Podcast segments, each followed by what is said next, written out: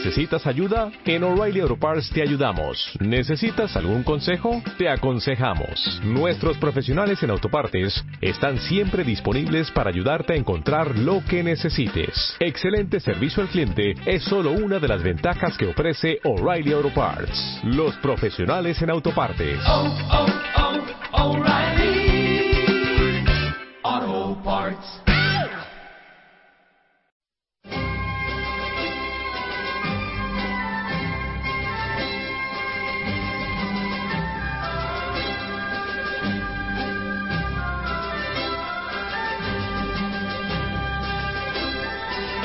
Escuchando Libertad Constituyente.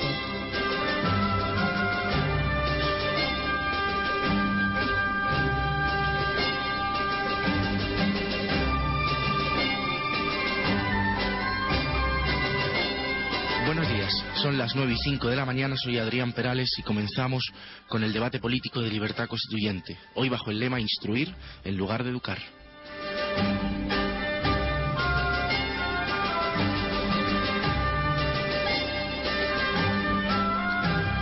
Ciertamente es difícil concretar en cuánto se puede calibrar el sufrimiento de un niño, viéndose solo, humillado, atacado de manera continua y sin protección de aquellos que debían de haberla dispensado.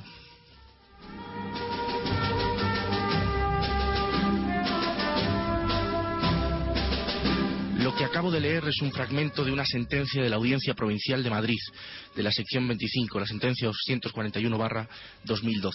Y la he traído porque hoy vamos a hablar de un asunto excepcional. Esta audiencia provincial, la Audiencia Provincial de Madrid ha dictado una sentencia con la mayor indemnización por daños y perjuicios fijada hasta ahora por un caso de acoso escolar.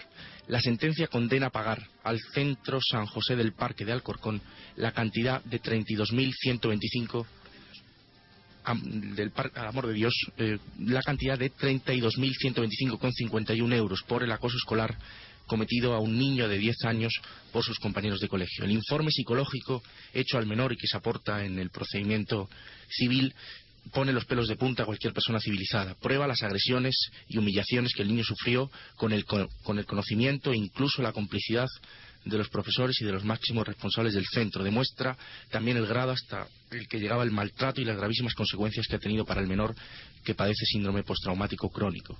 No se me ocurre, la verdad, causa más digna que esta para defender en un juicio y defender a un niño que estaba solo frente a todo el mundo. Y lo ha hecho nuestro querido Pedro Manuel González, jurista y director del debate político de los lunes de Libertad Constituyente. Buenos días, Pedro, ¿cómo estás? Buenos días, Adrián. Y tenemos en el estudio también a doña Araceli Oñate Cantero, directora general del Instituto de Innovación Educativa y Desarrollo Directivo del IEDI, licenciada en Derecho y en DEA en Educación. Es experta en formación de profesorado, en sociodinámica y eh, en resolución de conflictos. Muchas gracias, Araceli, por estar con Gracias nosotros. a vosotros. Y tenemos a don Antonio García Trevijano. Buenos días, don Antonio. Buenos días, yo quiero recordar nada más que ese maravilloso párrafo que has leído me ha recordado algo, no, no, no tengo tanta memoria, pero sí que recuerdo algo muy, muy similar de Dickens, de Carl, y es posible que el magistrado, el ponente que ha redactado esta maravillosa sentencia, pues haya recordado o inspirado en una reflexión muy parecida de Carlos Dickens. Pues muy bien. Eh, yo quería preguntaros, pues estoy deseando que me contéis el caso desde el inicio. Y enhorabuena a Pedro por su enorme triunfo profesional, que va a ser seguro, seguido de éxitos no solo de suyo, sino de muchos otros abogados que ya saben el camino para desterrar eh, de España la figura delictiva del acoso escolar. Muchas gracias, don Antonio. Pues cuéntanos, Pedro, ¿cómo ha sido el asunto? Bien, el asunto, lo que ahora ha recaído es la, una resolución en segunda instancia que viene a confirmar los hechos que, que ya se tenían por acreditados en el juzgado 44 sin, eh, sin balear una coma en la apreciación de los hechos eh, acreditados, que es una situación de tolerancia, una eh, falta de atención a los deberes intuitivos que corresponden a- a- al centro escolar conforme le impone la ley. Esa palabra intuitivo me gusta, explícala porque la gente no sabe lo que es. Es cuidado, el deber de cuidado, de obligado cuidado, cuando eh, un padre deja a un niño que en el colegio. Padre o tutor. O tutor se enti- Claro. deja a un niño en la responsabilidad eh, de un centro escolar, pues naturalmente hace una, eh, una delegación de las funciones de cuidado que implican unos deberes que nuestra legislación eh, recoge expresamente en cuanto a los daños que otros menores puedan, puedan cuidar sobre, sobre toda la comunidad escolar. Eh, Los artículos del Código Civil que refieren esta, esta Que se responsabilidad refieren, que se refieren. que se refieren a esta, a esta responsabilidad son el artículo 1902, que es el general de la, de la culpa aquiliana, de la responsabilidad aquiliana, y el 1903, que tipifica una serie de, de casos eh, específicos, como el dependiente de su empresario, eh, eh, de responsabilidad por hechos ajenos. En este caso, el 1903, párrafo quinto, expresamente recoge la responsabilidad de los titulares del centro eh, respecto a los daños que causen los menores que se encuentren a su disposición durante tiempos de escolarización e incluso en las actividades extraescolares. Este era el caso concreto en el que se- se la, la- la sentencia primero de instancia muy dura de la, de la juez eh, de primera instancia y que viene a confirmar en cuanto a los hechos, no así en la indemnización como, como referiré eh, seguidamente, eh, reprochan Como referiré, no, hay que siempre poner el sujeto, perdona. como yo referiré Eh, seguidamente, o- o- exactamente, siempre hay que decir el sujeto. No se puede ir referiré. Eh, pues viene a señalar específicamente pues ese incumplimiento de ese, de ese deber de cuidado eh, que encuentra el reproche penal, natural, el reproche civil, así es. Yo quería preguntarte, Araceli, porque el, el informe es tremendo. ¿Cómo se puede llegar hasta esa situación? Porque no es una cosa puntual, son años de acoso sobre un niño de 10 años y esto necesita la complicidad de mucha gente, la complicidad o el silencio de mucha gente. ¿Cómo hay tanta gente eh, que ha podido permitir todo esto? Efectivamente, cuando hablamos de acoso escolar, de verdadero mobbing escolar, hablamos de un fenómeno eh, que es un proceso. No se trata de una conducta o un hecho aislado que deriva la responsabilidad de un centro educativo, sino que se trata de un conjunto de conductas de maltrato frecuente y sistemático que en principio es uno contra uno. En primaria generalmente es uno contra uno, un ensayo-error, a ver si la violencia es o no rentable, y pronto se convierte en un todos contra uno. Pero esa unanimidad persecutoria se produce en presencia de todos, en el silencio cómplice, entre comillas, de todos, donde hay mucho silencio de los corderos, donde hay testigos mudos que también perciben y reciben el daño de esa violencia de la cual eh, todos eh, son testigos. Por una parte, profesores y niños, cuando se llega a un caso de acoso escolar que lleva tres años eh, larvándose dentro de la institución educativa, es, es un silencio a gritos. Todos saben que ese caso está produciéndose y el, con el, fenómeno asociado terrible de considerar que la víctima es culpable, es decir, de esa victimización secundaria a manos de profesores, de otros padres, en el hecho de decir que algo le tendrá ese niño cuando está irritable, cuando llora, cuando todos se meten con él.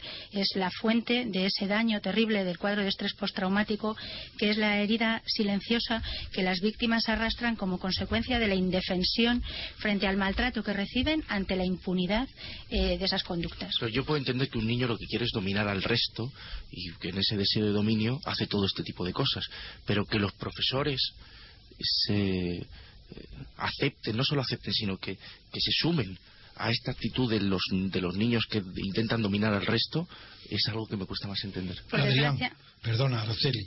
Primero quiero eh, darte la bienvenida a esta radio, antes Muchas de que gracias. Segundo, a utilizar una frase que me va a permitir responder a la inquietud de Adrián, que se ha hecho una pregunta. La frase que has dicho es todos contra uno. Ahí está el secreto para responder a Adrián. El todos contra uno es exactamente la frase contraria al uno contra todos. El uno contra todos es el título de la célebre obra de Etienne de la Boétie, que donde trata de la servidumbre voluntaria. Etienne de la Boétie es un joven que murió, bueno, murió muy joven, muy joven, en brazos de nada menos que de Montaigne.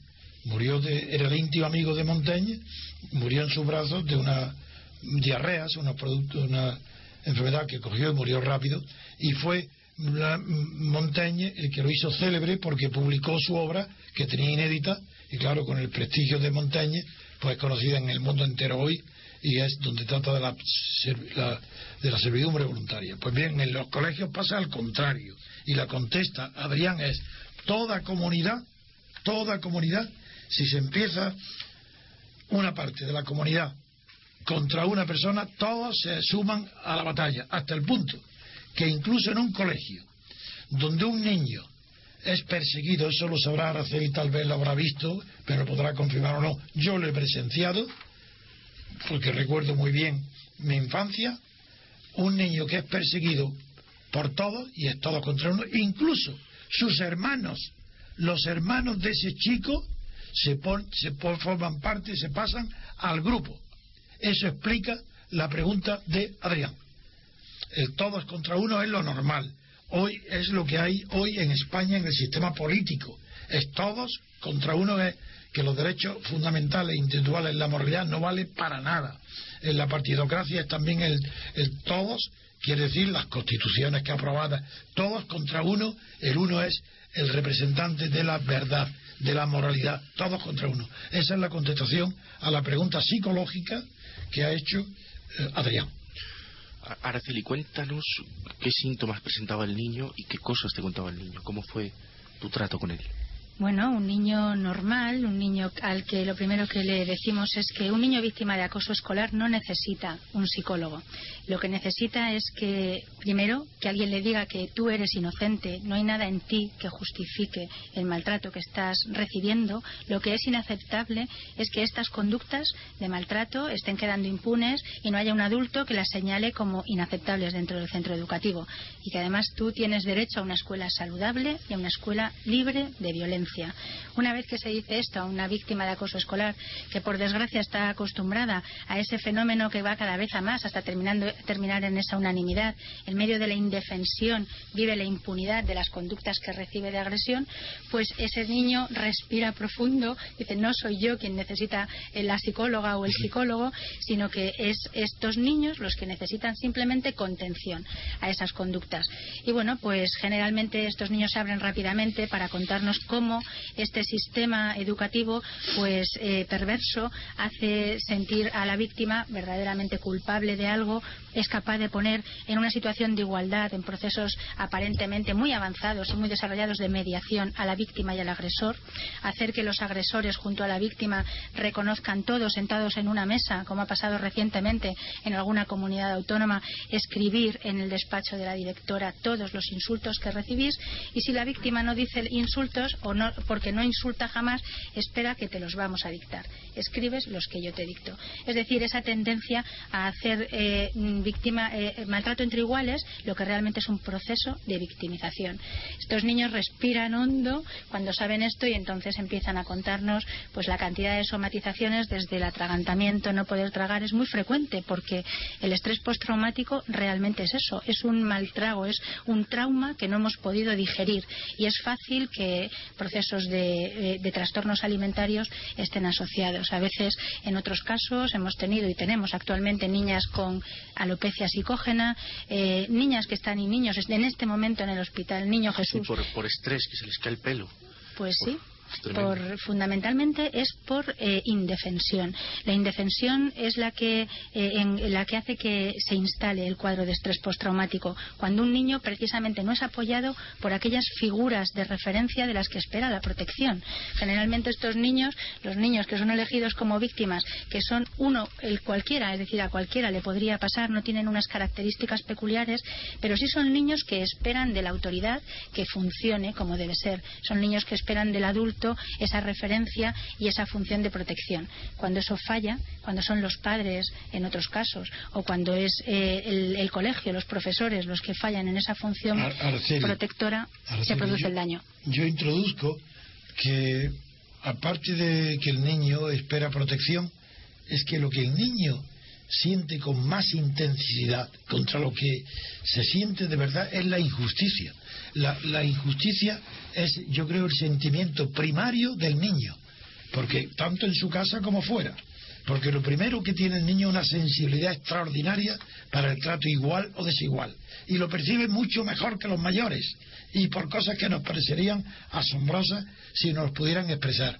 Ellos lo sienten, no pueden expresarlo, pero luego los grandes psicólogos como Piaget descubren que uno de los grandes, grandes eh, sentimientos de la infancia muy desarrollado es el sentimiento de la justicia. Así es, y de hecho nosotros hablamos de poltergeist, que rodean el fenómeno del Sí. mobbing escolar, fenómenos extraños. Parece increíble el principio de negación institucional. Sí. Esto no sucede en mi colegio. ¿Cómo no va a suceder? Es un fenómeno humano. El uno, eh, ese mobbing, esa realidad de todos contra uno se produce, como muy bien ha dicho, en todas nuestras organizaciones sociales, también en el mundo educativo. Y otro de esos Y es como la madre que no acepta que su hijo sea drogadicto, delincuente, ¿no? y lo niega y no, no es capaz Claro. de aceptarlo. Efectivamente, pero en este caso le- eh, los recursos de todos puestos a- en manos de la institución educativa. Son violentos. eh, en este caso, esos recursos económicos incluso son puestos al servicio de defenderse la institución educativa, en lugar de proteger a los niños y niñas que están en nuestras aulas. Pedro, ¿y qué, y qué defensa ha tenido ¿Cómo se han defendido el colegio? ¿Qué, es- qué argumentos estaban en el juicio y Bueno, en la contestación? el- hay, que, hay que tener en cuenta que el legislador mm, también es consciente de estas cuestiones y precisamente lo que hace el 1903 es eh, una responsabilidad cuasi objetiva, a tal punto que acreditado el daño corresponde eh, al demandado, en este caso a la, a la institución educativa, acreditar que puso todos los medios a su alcance para evitar eh, Sí. precisamente que este daño se hubiera pro- se, producido. se invierte la carga de la prueba. Sí, existe una inversión de la carga Pero, de la pero prueba. eso, Pedro, se produjo en 1903, Ujú. es decir, bajo el gobierno de Silvela, Ujú. cuando, toda- cuando se inaugura en España la denominación del Ministerio de Instrucción Pública y, y- y Bellas Artes, Ujú. antes de que Franco eh, transformara el sistema creando el Ministerio de Educación, que es el que permite el desarrollo de lo que estáis denunciando hoy. Así es, así es. Así es, el principal eh, responsable. Eh, desde hace años creo que la- al Ministerio de Educación le hacemos llegar propuestas de evaluación, de identificación precoz, de evitar, de erradicar este problema, Claro. eh, en lugar de intentar solucionarlo como un apagafuegos. Sí. Eh, el acoso escolar no debería jamás producirse en los No. centros educativos y hay medios para que esto se produzca. El profesor, el primero, el primero que lo advierte en la clase, que lo advierte enseguida, ese profesor puede terminar en el acto, ese mismo día. No hace falta que llegue a instancias superiores en el colegio, porque el maestro, el inmediato profesor, lo ve. Claro, porque el niño, además, lo que quiere es que haya alguien que le que, que haga justicia, como está diciendo don Antonio, sí, en- sí, en el de, momento. de hecho, en este, en este asunto yo quería dejar una cosa muy, muy clara. ¿no? Eh, efectivamente, la audiencia provincial, en este caso concreto, rebaja la indemnización de los 40.000 euros que se había fijado en la primera instancia por la juez de instancia a 32.125 Sí, ahí, ha- ahí has perdido, Pedro. Sí, sí. bueno, eh, ese es lo que yo quería, lo que quería decir. Eh, ¿Por qué? ¿Por qué esta rebaja? Bien. Mm, la audiencia provincial entiende que para el principio de restitutio ad integrum, es decir, la reparación total del daño, queda eh, más adecuadamente mm, fijada en esta suma, haciendo un paralelismo orientativo, más analógico que orientativo, desde mi, eh, en mi opinión, mm, de los baremos, porque esto quizá no lo sepan lo- los oyentes, pero así estamos en la justicia. La aplicación para la indemnización de los daños de orden psicológico se viene aplicando de manera analógica u orientativa eh, los baremos que establece la ley del seguro para indemnización para daños corporales en accidente de circulación. Sí, señor. y precisamente en aplicación de estos baremos y doctrina del Tribunal Supremo, eh, el, juez, el juzgado adquem, el, el Tribunal adquem, es decir, la- el Tribunal de La Apelación, audiencia. la audiencia, lo que hace es entender que eh, precisamente esta indemnización es Sí. más correcta, se adecua más a este tema. En este sentido concreto yo, y quería dejarlo bien claro, eh, porque contra esta resolución, planteándose el posible interés casacional, podría caber recurso de No, cas- no merece la pena. no mere- mis, clien- No. eh, mis clientes, los padres del menor eh, víctima, entienden que su, su, su anhelo de justicia se ve plenamente colmado con el reconocimiento judicial de la existencia misma de la, de la situación de acoso Claro. escolar. Eso es lo que perseguían. Sin duda. Eso es lo que perseguían. Y por eso, máxime, cuando a lo largo del procedimiento precisamente se ha arguido por la defensa del centro en varias ocasiones que lo que estaban buscando era una finalidad económica. Claro. Con ello, las instrucciones que yo tengo en este sentido son muy claras, que son las de no recurrir en función de la cuantía, sino que sus expectativas morales, que lo que buscan es ese afán de justicia, se ven absolutamente colmadas. Pedro, ha sido maravilloso tu, y tu exposición ahora. Enhorabuena, le das de nuestra parte de la radio a tus clientes, que es formidable. Y por haberte autorizado a tratar en público este Sí, sí, asunto. sí, por supuesto. Es que eh, motivos de casación a mí se me ocurren unos pocos en Sí, cuanto... sí, pero no, no merecía la pena. Ya, ya, pero eh, Antonio, tú entiendes que, Hombre. que yo soy abogado y Hombre, como tú dices, a mí que me muevan una sentencia, una coma en la audiencia provincial, pues no Te es... molesta, me claro. molesta, absolutamente, me molesta. Máxime cuando la juez de instancia nos decía que, que en virtud del principio dispositivo nos daba 40.000 euros, pero nos podía haber dado, 100, eh, decía el triple. No, yo conozco por mi experiencia. lo 120.000 sabe. euros. Sí, sí. Puede Conozco- ser estimado el daño en- en- por acoso escolar en estos momentos lo que, en un centro lo educativo. que buscaba la familia, desde luego, no es esto, sino Claro. es, es el resarcimiento moral del reconocimiento de una situación jurídica. Por eso te digo que le den la enhorabuena de nuestra parte a, a tus clientes, porque han acertado en todo. ¿Y cómo está el niño ahora? ¿Que ¿Has podido hablar con él después? La salida del centro educativo, de la toxicidad donde se reciben esas conductas de maltrato, donde el niño espera que cuando vaya volverán a producirse de forma inevitable, donde ya sabe que no encontrará el apoyo por parte de nadie, donde sorprendentemente, como muy bien decíais, mirando la conducta de los adultos y esperando la justicia razonable, dar a cada el sum cuique tribuere, lo que obtiene es ser él sancionado, entre otras cosas porque los centros educativos tienden a expedientar y es eliminar del centro educativo a estos niños que son ese cuerpo extraño que le ha surgido a la institución. Es un caso reciente que tengo además ahora en- en- precisamente en un colegio público contra la Comunidad de Madrid. Es el, el supuesto de hecho máximo de lo que Araceli está diciendo ahora. Sí. ¿Y qué es parecido? Sí, pero lo que pasa es que aquí encima es un colegio público, es un Ah, vía, es contencioso administrativo, el Hombre, procedimiento claro. se mueve en la vía contenciosa de una responsabilidad Ah, bueno, patrimonial. pero viene muy bien tener una sentencia en lo civil y otra en lo contencioso. Claro, claro. Y aquí penal, efectivamente se daba una utilización institucional de, de- de la facultad disciplinaria precisamente contra, contra el chaval que estaba recibiendo Pues el maltrato tengo, de sus Tengo muchas esperanzas que dirigido por ti conduzca al éxito en lo contencioso. Eso. Con lo cual sería otro enriquecimiento para la jurisprudencia. Que es más, que más sí. difícil, ¿no, Pedro? En el contencioso das contra...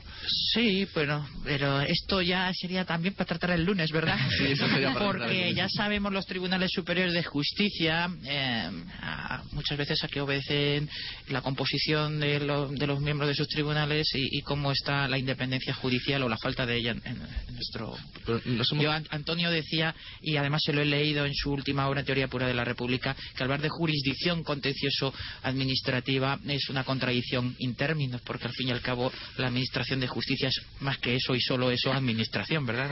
Sin duda ninguna. Y es- sí, estábamos hablando del, del- del niño, pero quería preguntarte también, aparte de que termine lo que estabas diciendo, que si es aconsejable quitar al niño del colegio cuando aparece un maltrato tan fuerte, porque en este caso continuó mm, varios años. En el caso de la víctima de la sentencia de la Audiencia Provincial de Madrid contra, por acoso escolar contra- en el Colegio Amor de Dios de Alcorcón, este niño que entonces tenía 10 años, en el momento en el que salió del centro, de ese lugar donde recibía ese maltrato frecuente y sistemático, eh, su cuadro de daño se mejoró de forma simplemente eh, inmediata con la salida del centro. Uf. Es decir, el cuadro de estrés postraumático necesita que ese niño sepa que es inocente y retirarle de esa situación. Por desgracia, el cuadro de estrés postraumático es esa herida invisible que padecen las víctimas de violencias eh, extremas, eh, de atentados terroristas y ¿Cuál- también cuál- de violencias oye, Araceli. ¿Cuál es tu título profesional? Porque tienes un conocimiento y un lenguaje muy preciso. Es abogada. ¿Cuál es? Licenciada en Derecho y de pero, pero, ¿qué- Educación. pero ¿por qué conoces este tema también? Bueno, desde hace años eh, he sido profesora en distintas universidades. La parte de docencia, de investigación, nos obligó a investigar eh, la violencia en las organizaciones sociales y a partir de Ah. acompañar al profesor Iñaki Piñuel en sus investigaciones desde el Cisneros 1 Sí. sobre móvil en la empresa, Sí. eh, pues llegamos al Cisneros 7, donde pensamos que ya el móvil, estrés y burnout, los riesgos psicosociales estaban definidos y que el mundo de los niños, como pasa hoy, están totalmente abandonados de, eh, en una situación de, de indefensión que no tienen los adultos. Ahora mismo, eh, la reforma penal ha incorporado como delito eh, el, el móvil, el acoso laboral, y eh, hace un año, el 1 de junio del año 2011, se aprobó el protocolo antiacoso laboral para la Administración General del Estado. Es decir, todos los funcionarios tienen un protocolo que les protege frente a la violencia psicológica psicológica, social, etcétera. Sin embargo, nuestros niños no, a, a nuestros niños no ha llegado este avance y nuestros niños se encuentran además eh, atados, maniatados frente a esa institución educativa que se defiende con los recursos de todos. De hecho, una, una cuestión que, además considera la juez de instancia y, y también lo recoge la sentencia de la, de la audiencia provincial después, muy importante es cómo, la, tratándose de un colegio concertado, en este caso la administración pública, la inspección educativa, moviliza a mitad de curso sus medios para cambiar a, a este chico de centro y colocarlo en otro centro priva- eh, concertado. Eh, desde luego no es normal que la administración, ejecu- eh, la administración educativa movilice sus medios y busque una plaza a un niño a mitad de curso para sacarlo de un colegio. De hecho, es un indicio también que, que- que la juez de instancia, de instancia, desde luego, lo toma, lo toma muy en consideración. Como otra cosa evidente, que, es, que es- que roza lo escandaloso, es que aquí ha habido también una persona que ha sido muy valiente, que es el padre de uno de los chavales que, que- que era sujeto activo de, Lo redactas en la demanda, ¿verdad? sí, de, de esta ocasión que se da cuenta de que su hijo efectivamente está realizando una serie de actividades de acoso frente a este, este chico. ¿Y qué hace? Y, y este chico, lo- este señor lo que hace, el padre, es dirigirse a la propia dirección del centro para ponerle en manifiesto que qué pasa con su hijo. Que si el trabajo edu- educativo que él realiza en su, en su casa, cuando deja a su hijo en el colegio, pues... eh, se pierde absolutamente al punto de que eh, el padre le consigue eh, hacer hablar a- al chaval, le encuentra en su casa pues eh, juguetes, cromos y enseres de este chaval que estaba siendo acosado, aún así con la advertencia del padre de, de uno de los, de los sujetos activos eh, del acoso, el centro aún así cierra los ojos y se sigue negando ante la evidencia de que esto es así, hasta, hasta tal punto que este señor llegó a testificar en el procedimiento judicial, poniendo A de tu manifiesto. favor. Sí, sí, bueno, a, a decir la verdad, pero que la verdad es esta, la, la que acabo de contar. Y a solicitar, como él personalmente solicitó también ayuda para eh, reprender la, la actitud y corregir la actitud de su hijo que efectivamente le preocupaba. Porque favorece eh, la cobardía colectiva. En los fenómenos de colectivos de acoso a un débil, menor o pues, y pasa lo mismo con personas mayores, exactamente igual. Pues favorece muchísimo el premio a la cobardía. Eh, Se pasa de, en lugar de ser un, vicio, se convierte en una virtud. Y en el colegio todos los que estaban acosando son cobardes, fundamentalmente cobardes, porque so- todos juntos pueden hacer lo que uno solo no haría. Son cobardes. Mm, Y yo añadiría y víctimas. Porque Bueno, eh, la principal causa de por qué maltratas a otros, según nuestra investigación, el Cisneros 7 y el Cisneros 10, es para que no me lo hagan a mí.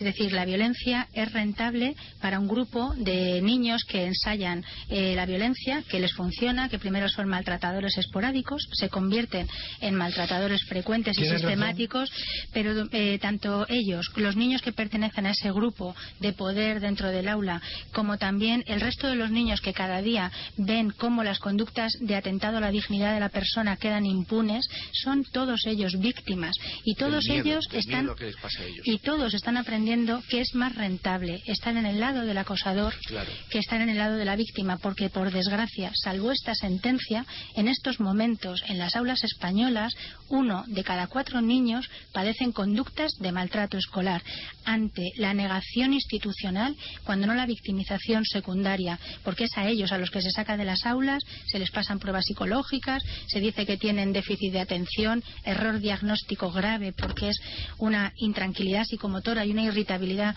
fruto del daño de esa conducta frecuente de maltrato que vienen padeciendo. Y frente a esta situación, pues nuestro- nuestra juventud está aprendiendo que la violencia es rentable.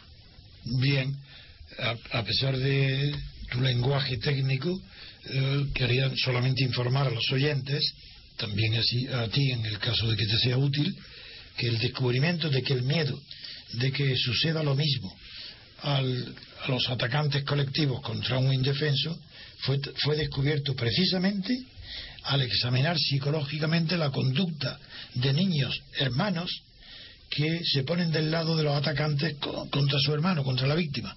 Y es porque ahí sí había evidente que unas razones que eh, los hermanos, si uno es atacado, el otro piensa que puede ser por razones familiares. Y entonces ataca para defenderse.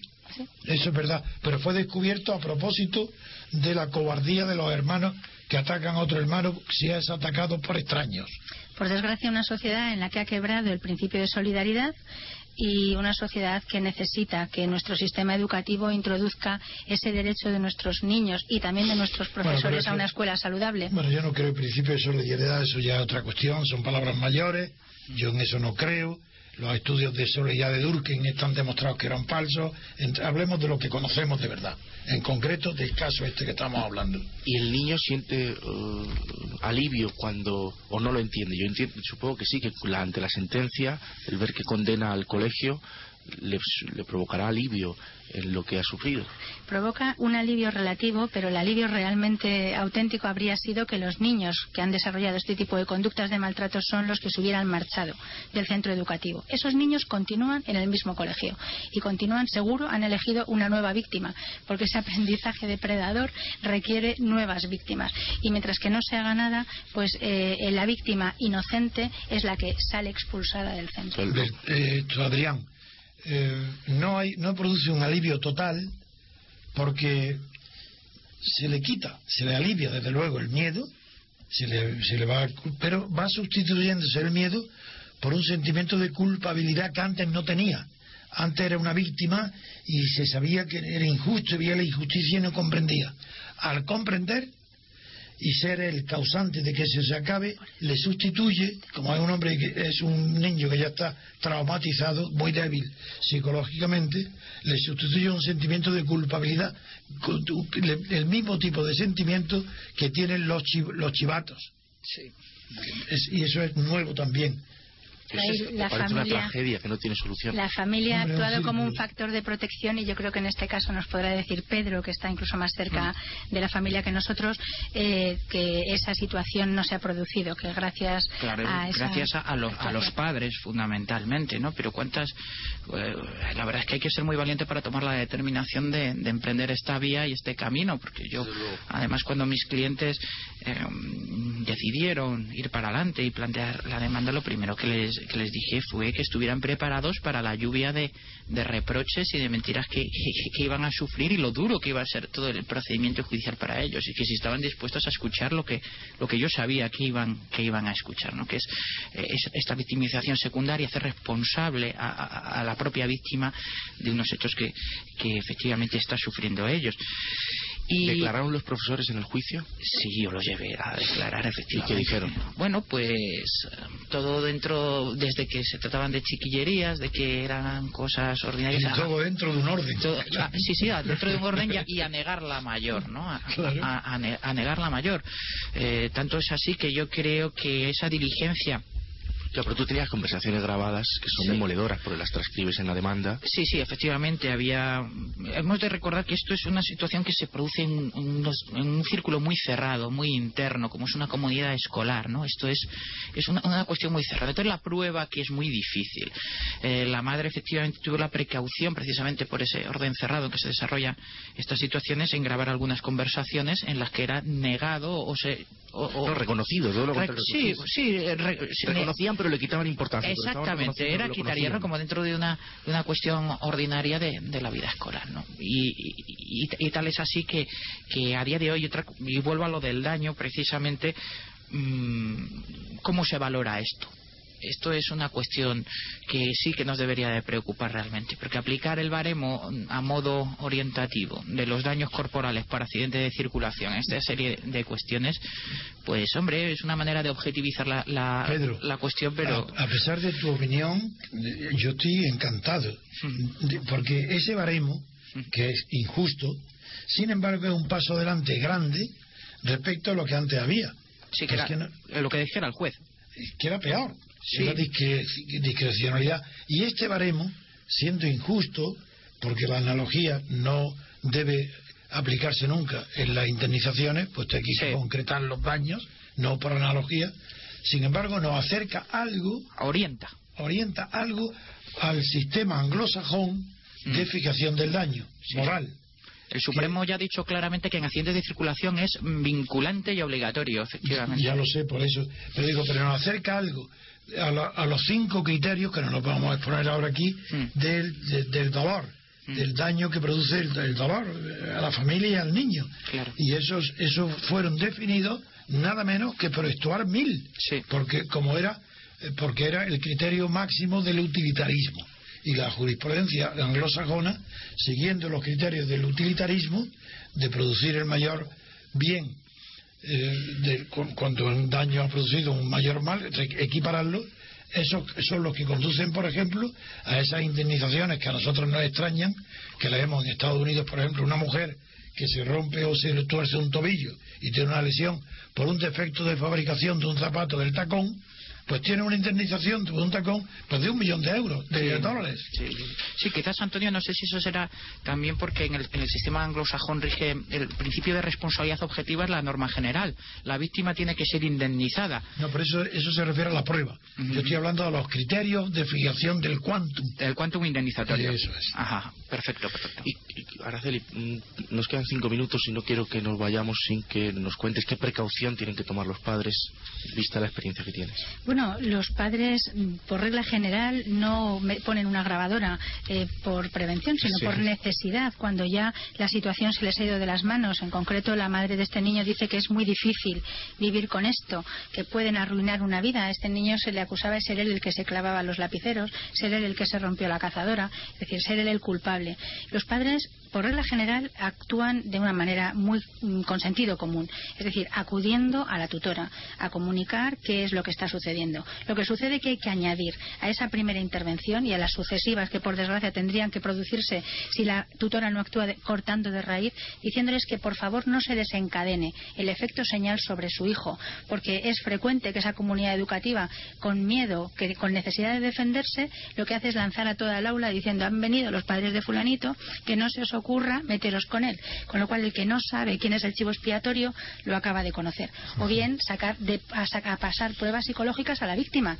¿Por qué? La víctima lo que requiere y necesita de forma urgente es no ser arrinconado en el patio, que no se le pegue. ¿Qué es lo que, ¿Dónde están los adultos que no están vigilando en esa situación de patio, por ejemplo, a ese niño para que no sea maltratado? En fin, los padres deben exigir una escuela libre de violencia para sus hijos. Sí, porque como confíes en la inspección educativa, estás apañado. Y además yo recuerdo, No, es que es así. recuerdo ser, Cierra filas y se protege. Cierra filas, efectivamente. yo recuerdo es- esa sensación de ser niño y, dar, y tener la sensación de que los mayores no se enteran de nada, de que el profesor se entera de un 1% de lo que está sucediendo en clase, en el patio.